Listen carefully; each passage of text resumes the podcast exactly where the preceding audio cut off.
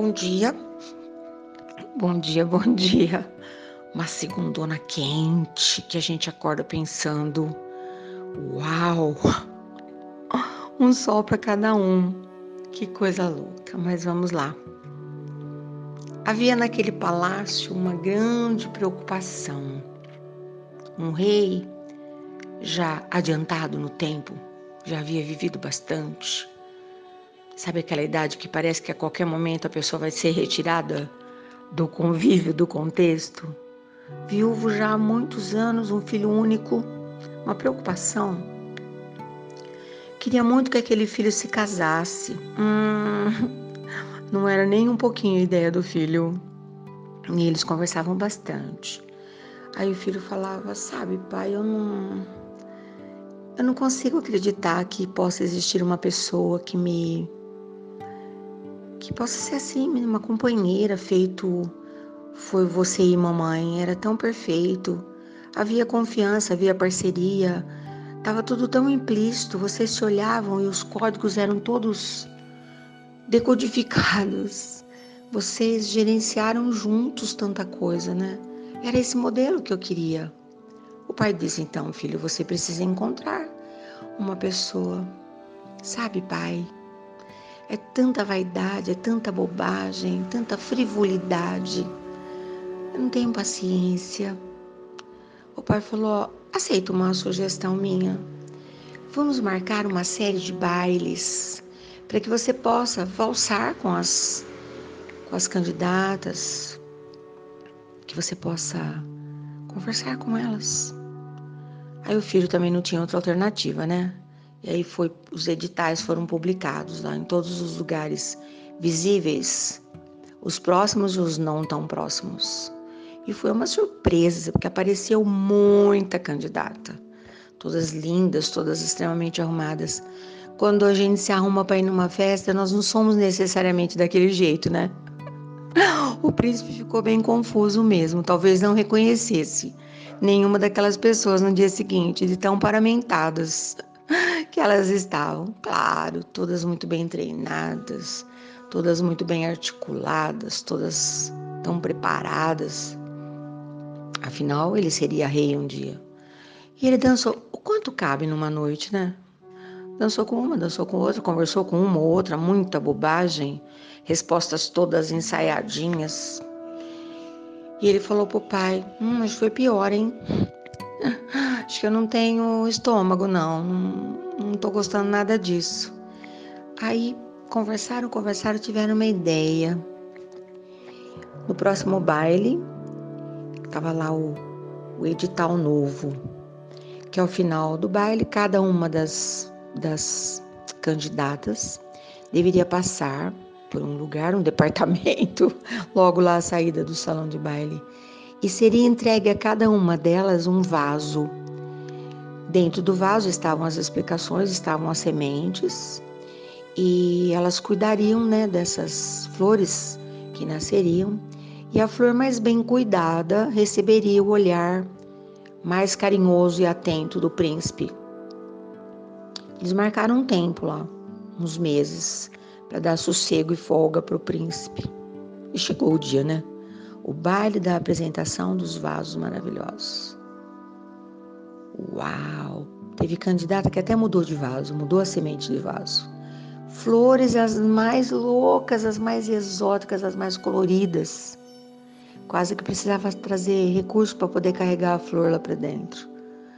E o príncipe olhando tudo aquilo, inconformado. Nunca tinha visto tanta flor linda daquele jeito, né? Nem sabia que existia. Ele sabia um pouco de todos os assuntos. Era um homem bem, bem culto. Aí teve aquele desfile, né, das candidatas passando lá em cima para mostrar a flor, depois passando aqui embaixo para o príncipe ver, todo mundo aplaudindo muito. E aí o príncipe levantou-se, atravessou o salão e aproximou-se de uma princesa que nem estava tão arrumada, mas muito linda, beleza de verdade. E ela trazia o vaso que ela havia ganho sem nenhuma flor. Aí o príncipe ofereceu o braço a ela, levou-a para a frente e perguntou: na frente de todo mundo: Onde é que está a sua flor? E ela disse: Não nasceu. Eu reguei, eu cuidei, eu afofei a terra, mas a semente não brotou. Ele olhou para o pai e disse: Acabei de escolher. É ela. O pai falou: Ah!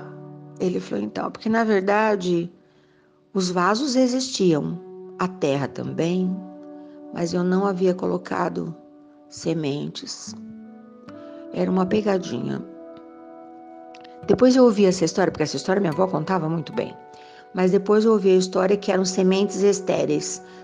Certamente naquele tempo nem devia ter semente estéreo, né? Achei melhor não ter semente nenhuma. E eu lembrei ontem dessa história com motivos, tá? Estávamos conversando sobre a honestidade, a sinceridade, a confiança, tal, né? Eu trabalho com casamento. Todos os dias eu falo de casamento, falo com casais. E eu tenho tanta vontade de falar para eles: olha, mais importante do que uma festa grandiosa, mais importante do que contratar uma banda, mais importante que qualquer coisa que possa fazer parte de um casamento, que é a base, né? Uh, não falo casamento, casamento, falo uh, juntar pessoas que estejam com vontade, determinadas a constituírem uma família, a terem um lar. A diferença é, né? Tem uma casa uma casa de tijolos, quando ela se enche de amor, ela se transforma em lar. Tanto faz se seja assim um lar simples, um lar suntuoso, um lar tem que ter amor. Eu sempre penso que amor nenhum resiste à falta de confiança.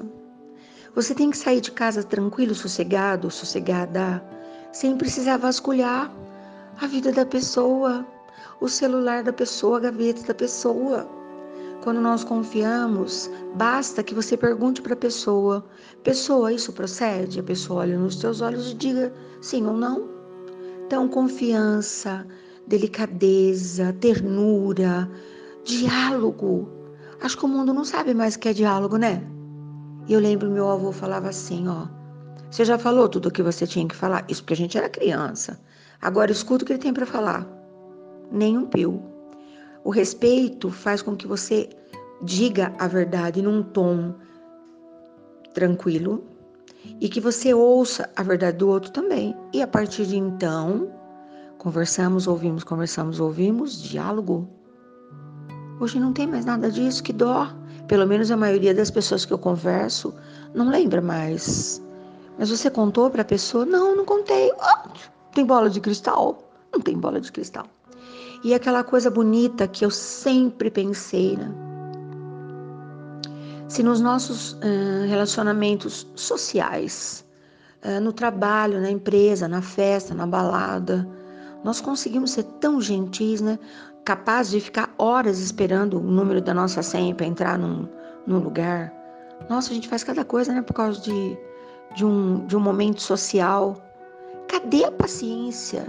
De levar toda, toda essa paciência para dentro da nossa casa, para o relacionamento com as pessoas. Então é isso. Talvez aquele, o que aquele príncipe desejasse muito era encontrar alguém que não fosse perfeito, porque talvez ele também não fosse. Ele era um príncipe, ele seria um rei, mas era um homem, era perfeito, né? Esse desejo que nós temos de poder ser quem de fato nós somos, né, Paula? Chegar para a pessoa e falar: olha, eu sou assim, você me aceita? Nós deveríamos perguntar todos os dias para os nossos amigos, para os nossos amores, mesmo sabendo que eu sou assim, você me aceita? É isso. Então, se no vaso que você ganhou da Dona Vida tem semente nenhuma, ou se tem uma semente aí que não vai fazer nada, ela vai ficar quieta, dormente, ai, transforma tudo isso em verdade, vai. Por favor, vamos falar a verdade, vamos ser verdade. Dói menos, né? Então, minha proposta hoje é: faça florescer os seus sentimentos reais. Não vai ficar regando coisa que não serve para nada. Que tempo desperdiçado. Quer saber? Nós nem temos todo esse tempo, tá? Olha como que a vida da gente está tocando. O tempo voando e a gente sem tempo para fazer coisa. Por quê? Estamos perdendo nosso tempo fazendo coisa que não precisa. Então avalie seu dia, o que de fato importa. E aí nós vamos ver a reação das pessoas com relação à nossa verdade, né? Aí nós vamos perceber quem é mesmo que a gente convida para jogar no nosso time. Quem é mesmo que a gente convida para cuidar do nosso gramado, para cuidar dos nossos segredos. Ai, ai, isso porque é segunda-feira, hein? Olha a cabeça da pessoa como está. Minha cabeça pensante. Olha, vamos caminhar juntos. Vamos descortinar um mundo lindo, novo, para daqui a pouco. Amanhã eu volto.